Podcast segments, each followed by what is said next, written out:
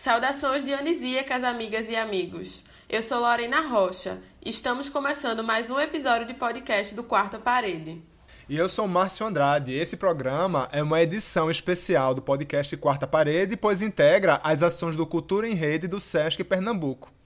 Em quatro episódios, o Quarta Parede apresentará variados aspectos das artes da cena e as conjunturas que cercam o isolamento social, atravessando âmbitos econômico, social, cultural e histórico. Para conferir outros conteúdos do nosso site, basta acessar 4parede.com, com o numeral 4 mesmo. Nosso Facebook, facebook.com 4parede, ou nosso Instagram, arroba 4.parede. Para quem quiser mandar comentários e sugestões de pauta, basta enviar um e-mail para contato arroba 4parede.com. Esse podcast é uma realização do Quarta Parede e conta com incentivo do SESC Pernambuco.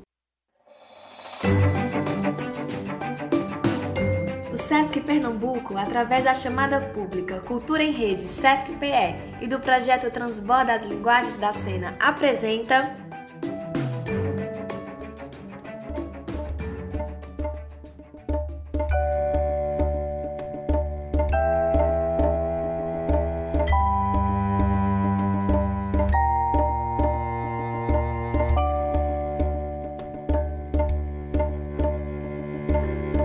Quarta Parede.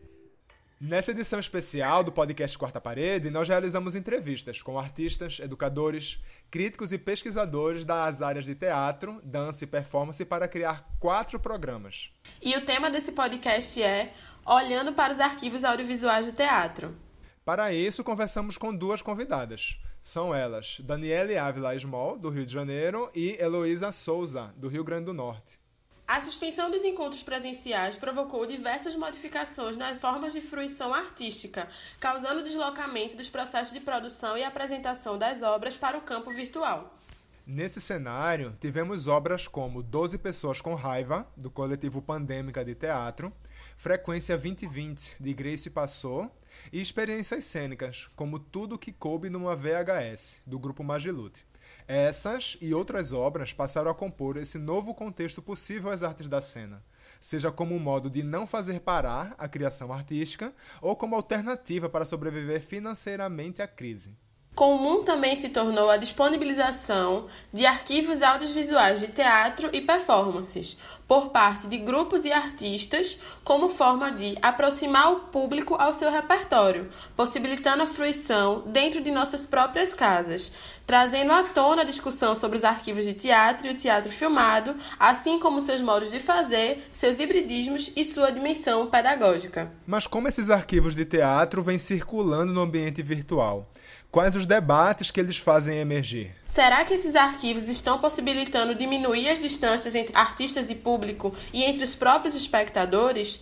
O que podemos aprender com os arquivos de teatro? Essas são algumas perguntas que norteiam o episódio de hoje. Para iniciar as conversas, batemos um papo com a dramaturga, diretora e crítica teatral Daniele Ávila Small, que nos deu algumas impressões sobre o tema. Olá, antes de mais nada, muito obrigada pelo convite. É um prazer participar da conversa e é um prazer falar sobre os arquivos audiovisuais do teatro, que é um assunto que me interessa há bastante tempo. Eu acho que, né, desde o início da pandemia para cá, as coisas mudaram um pouco para mim, sim, na percepção da, da relação com os arquivos, né? Eu acho que antes da pandemia, eu tinha a impressão de que hum, os arquivos audiovisuais do teatro eram muito importantes para pesquisa, muito importantes como registro histórico, que era muito importante para o ensino, para você ter como compartilhar com alunos uma encenação, enfim, poder dar um exemplo, colocar um pouco a materialidade ali do que você está discutindo. Né? E também muito importante para análise, para você estudar uma encenação, né? Você ter o registro em vídeo e tal. E eu nunca tinha é, me dado conta da dimensão de experiência que é possível ter na recepção de uma peça assistida pelo seu registro registro em vídeo. É uma coisa que eu já tinha vivido no meu corpo, né, nos meus afetos. É claro que eu já fui muito afetada por espetáculos que eu só assisti em vídeo, né, que eu já tive uma relação muito intensa com espetáculos que eu só assisti em vídeo, mas eu nunca tinha parado para pensar nessa questão, né, na dimensão de experiência que um espectador ou uma espectadora pode ter com uma peça vista a partir do seu registro em vídeo. Isso ficou diferente para mim.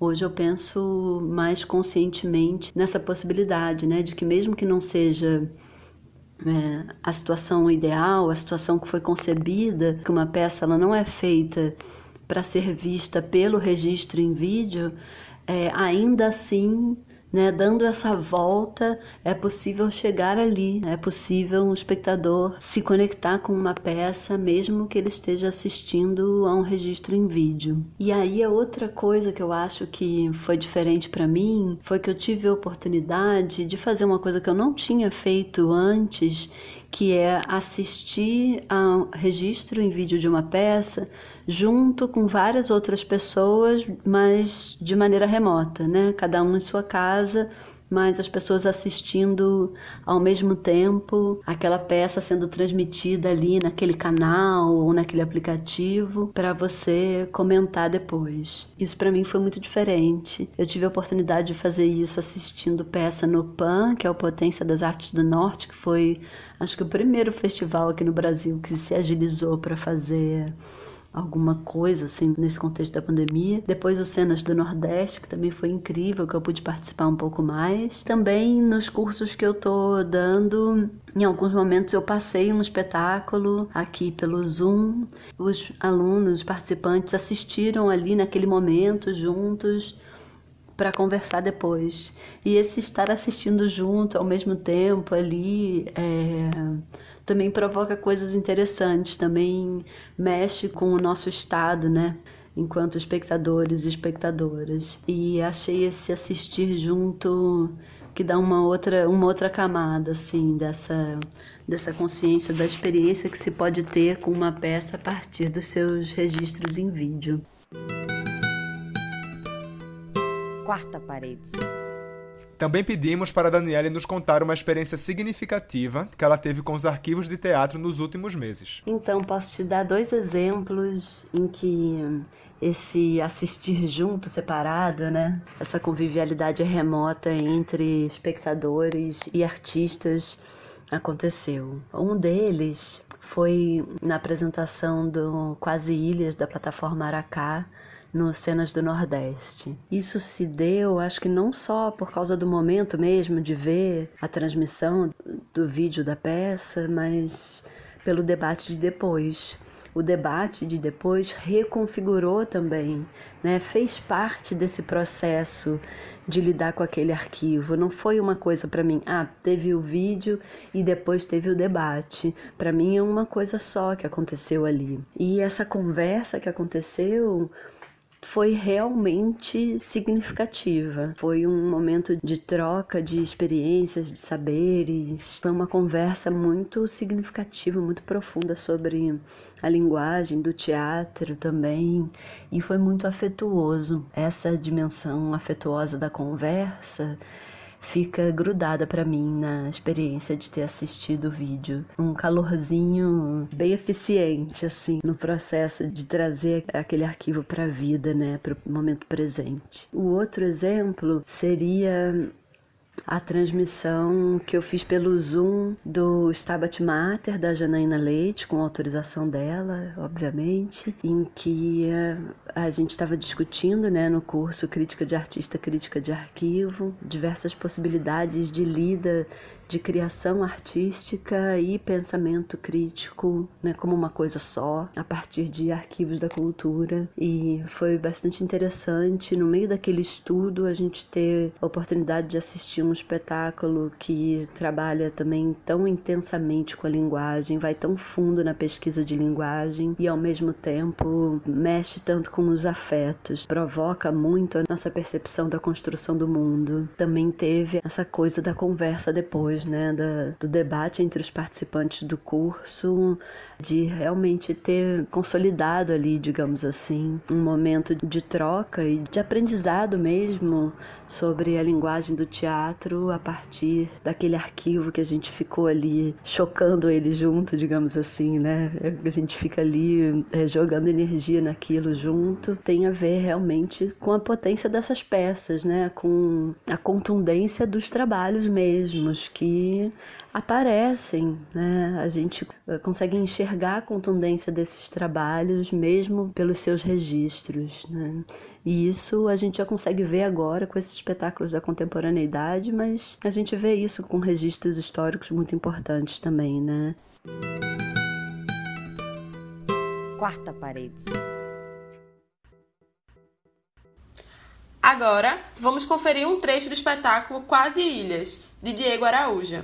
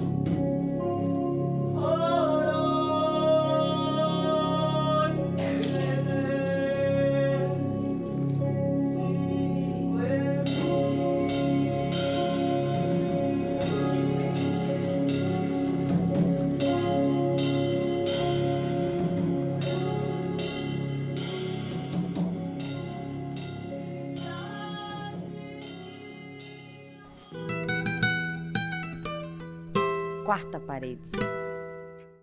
Para dar continuidade às conversas, batemos um papo com a artista, produtora e crítica teatral Heloísa Souza. Ela faz parte do site Farofa Crítica e integrou a equipe do festival Cenas do Nordeste, o qual reuniu diversos artistas e grupos teatrais da região para exibirem suas obras virtualmente, a partir dos arquivos audiovisuais de teatro.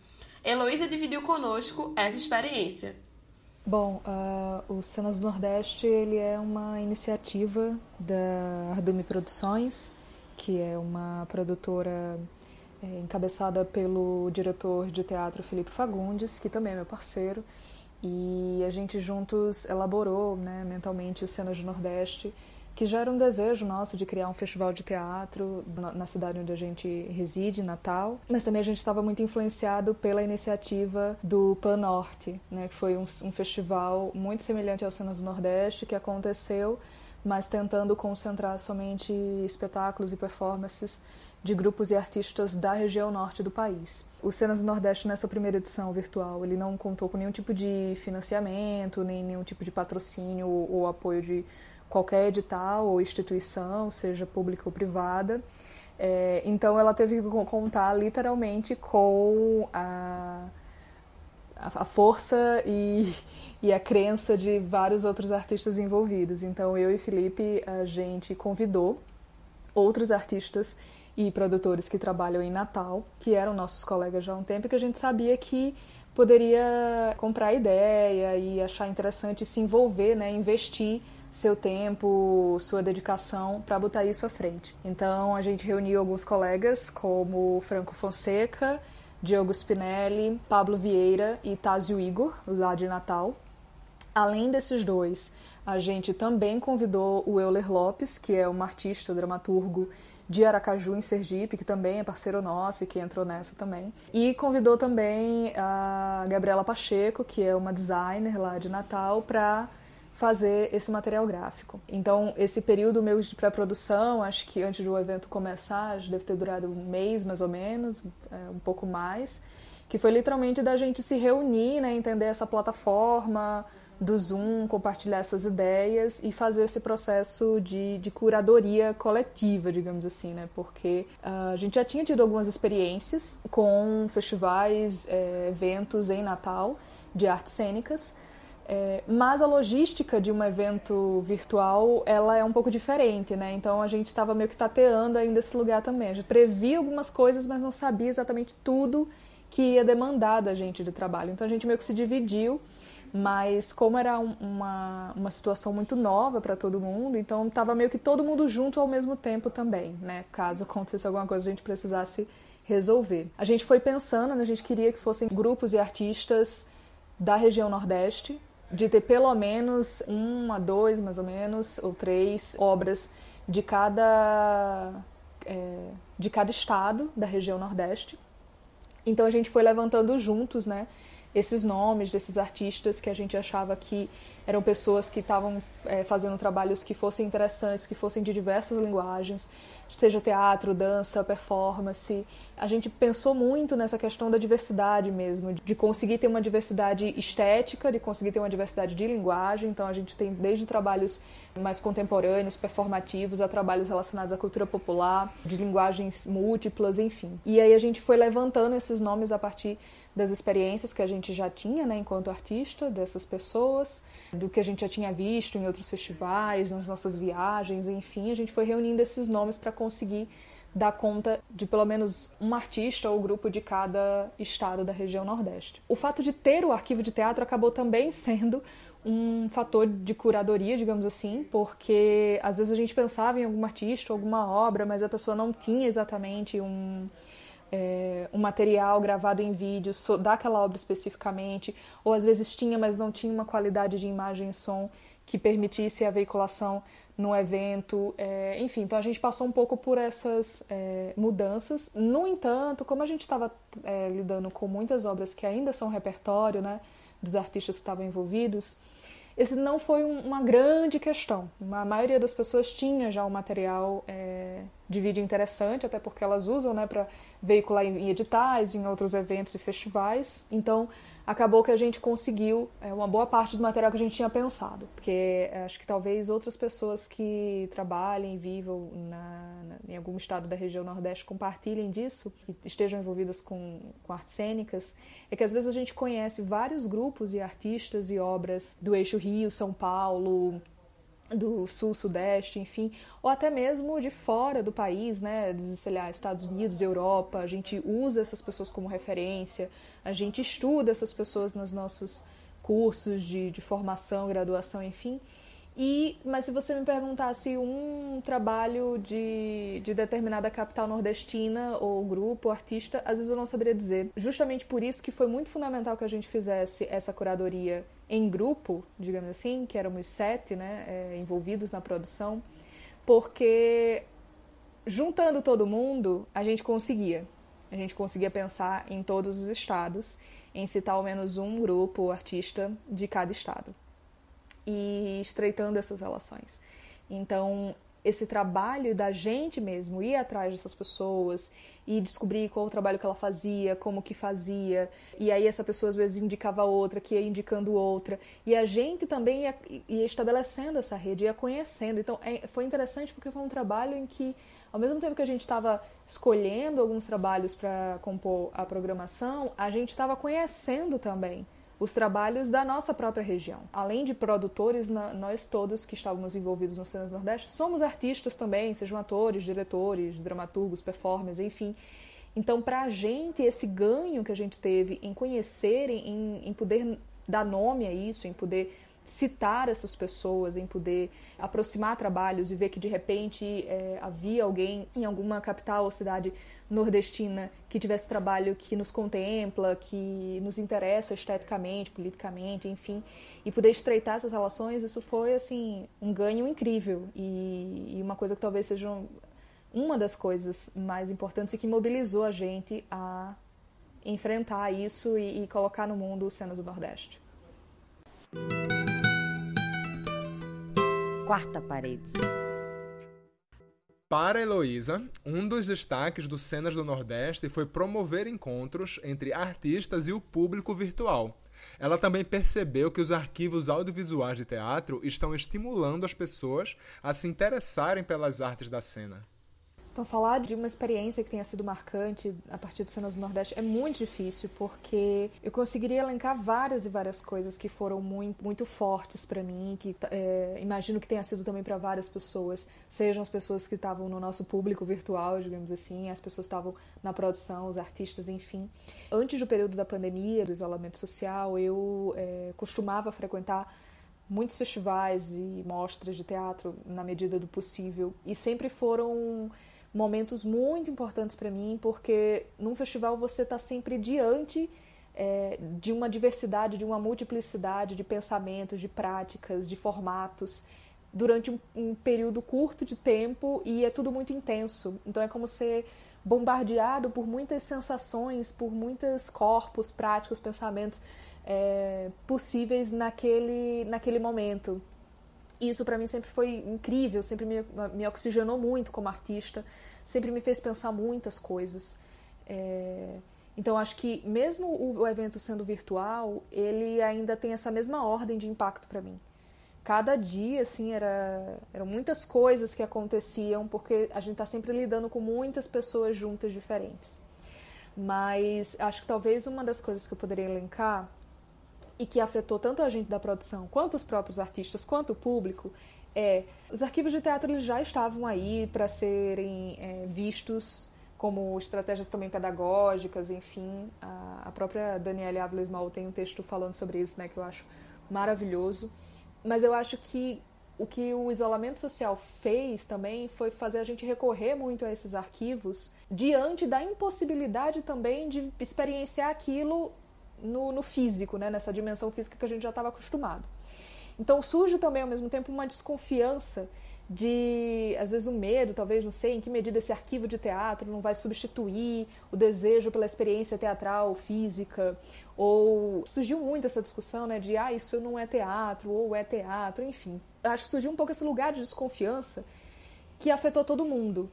É, talvez um receio, talvez a desconfiança mesmo de que em que medida é, um arquivo de teatro ele pode ser uma experiência de fato, ele pode me afetar de fato como público, como é quando eu vou ao, ao edifício teatral, ou seja lá qual lugar que for, assistir aquela peça ou aquela obra. E eu acho que o que o, o Cenas do Nordeste conseguiu fazer foi mostrar para todo mundo, incluindo pra gente, que essa experiência ela é sim possível de que não, não é uma experiência que vai substituir. Eu acho que a questão nem é essa, não é uma competição entre um, uma materialidade ou outra. É, a gente assiste arquivos é, de teatro, mas quando a gente, quando for possível também ver fisicamente, obviamente que quem curte isso vai, sem, sem sombra de dúvidas, mas o arquivo permitiu a gente ultrapassar algumas fronteiras geográficas também. Então, tem coisas que não seriam possíveis no momento de serem vistas se não fosse por causa dos arquivos. E para além da situação de pandemia, de isolamento social que a gente está, mesmo que a gente não tivesse nessa situação, nem tudo é possível ver, por não estarmos compartilhando o mesmo espaço-tempo o tempo inteiro, né? Então, assim, se a gente quiser encontrar essas obras, encontrar esses artistas, muitas vezes o arquivo ele vai ser a possibilidade de que isso aconteça. E vai ser uma, uma possibilidade tão potente quanto a que a gente almeja no futuro de poder encontrar aquilo fisicamente, né? Então acho que isso foi uma coisa que ficou muito. Ao mesmo tempo é inegável que muita gente falava isso após as apresentações, né? Porque a gente tinha um bate-papo no final de que, nossa, é, ver a obra no arquivo me dá mais vontade de vê-la no teatro físico, assim, de estar lá presencialmente, né? Não sei se a gente pode falar de presencialmente também, porque a ideia de presença nesse mundo que a gente está se reconfigurou, mas as pessoas falavam muito disso, do quanto elas tinham vontade de ver aquilo é, de outra forma que não fosse só pelo arquivo. E esse desejo implantado de encontro eu considero ele muito fundamental para a gente continuar com as nossas práticas, para que o teatro continue existindo, não só nos encontros entre artista e artista, mas também entre artista e público, de criar esse desejo de, esse desejo de ver, esse desejo de encontrar, esse desejo de rever em outras formas, esse desejo de se deixar, de se deixar afetar. E a gente está precisando, né, assim, plantar esses desejos de desejos de futuro, desejos de reencontro, desejos de, de afeto. Então acho que conseguir fazer com que as pessoas reconhecessem a potência afetiva que o arquivo também tem, né, para as pessoas que às vezes duvidavam disso, foi muito fundamental. Para complementar isso, tem também uma coisa que é a tentativa de ultrapassar a frieza, talvez, que a virtualidade nos impõe. Né? Como a gente está lidando uns com os outros por uma imagem recortada ali de um quadradinho da, que é capturado pela câmera do celular ou do microfone, para além de toda a situação aqui no Brasil que a gente está vivendo, muito difícil politicamente, socialmente, que afeta também a cultura, mas é que afeta, que impacta na vida de muita gente de uma maneira muito violenta, né? É... A gente tentar recuperar algum tipo de, de energia, de, como eu falei, de desejo de futuro, mesmo tendo toda a dificuldade da virtualidade. Quarta parede. No texto O Fantasma do Teatro, publicado em abril desse ano na revista eletrônica Questão de Crítica, Daniele Ávila Small compartilha alguns de seus pensamentos sobre os arquivos audiovisuais de teatro. Acreditando que essas obras são objetos de reflexão cultural e histórica, Daniele adverte que os arquivos de teatro não devem ser vistos como impostores de uma suposta essência do teatro. Não há mais porque discutimos se isso é ou não é teatro, não é mesmo? Com a interdição do nosso cotidiano, a autora afirma que esses arquivos podem ser vistos como pontes daquilo que está por vir. Gostaríamos de encerrar nosso episódio com um trecho do texto escrito por Daniele. Até poucas semanas atrás, o debate sobre teatro filmado não parecia interessar muita gente. Agora, precisamos encarar o assunto de outro modo o teatro mesmo, aquele com aglomeração, seja em espaços fechados ou abertos, vai demorar um bocado para voltar a acontecer. Talvez esse seja o momento de convivermos mais amorosamente com os arquivos, trazendo-os para o presente, recontextualizando-os, colocando sobre a perspectiva desse aqui e agora em perigo em que estamos vivendo. Quarta parede. Para quem quiser desdobrar os temas debatidos nos podcasts e conhecer outros conteúdos trabalhados nos dossiês, é só acessar o nosso site, quatroparede.com.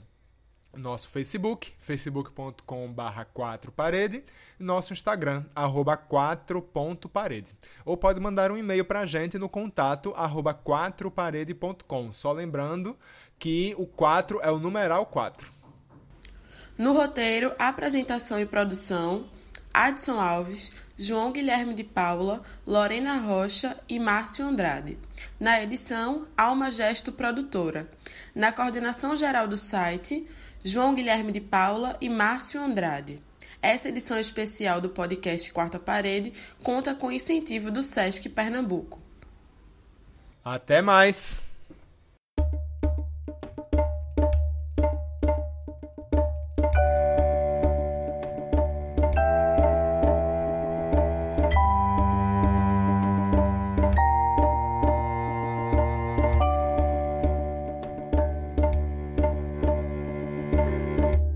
Quarta parede. Essa é uma ação do SESC Pernambuco. Para saber mais sobre a nossa programação, acesse o site www.sescpe.org.br e siga-nos nas redes sociais do SESC em Pernambuco.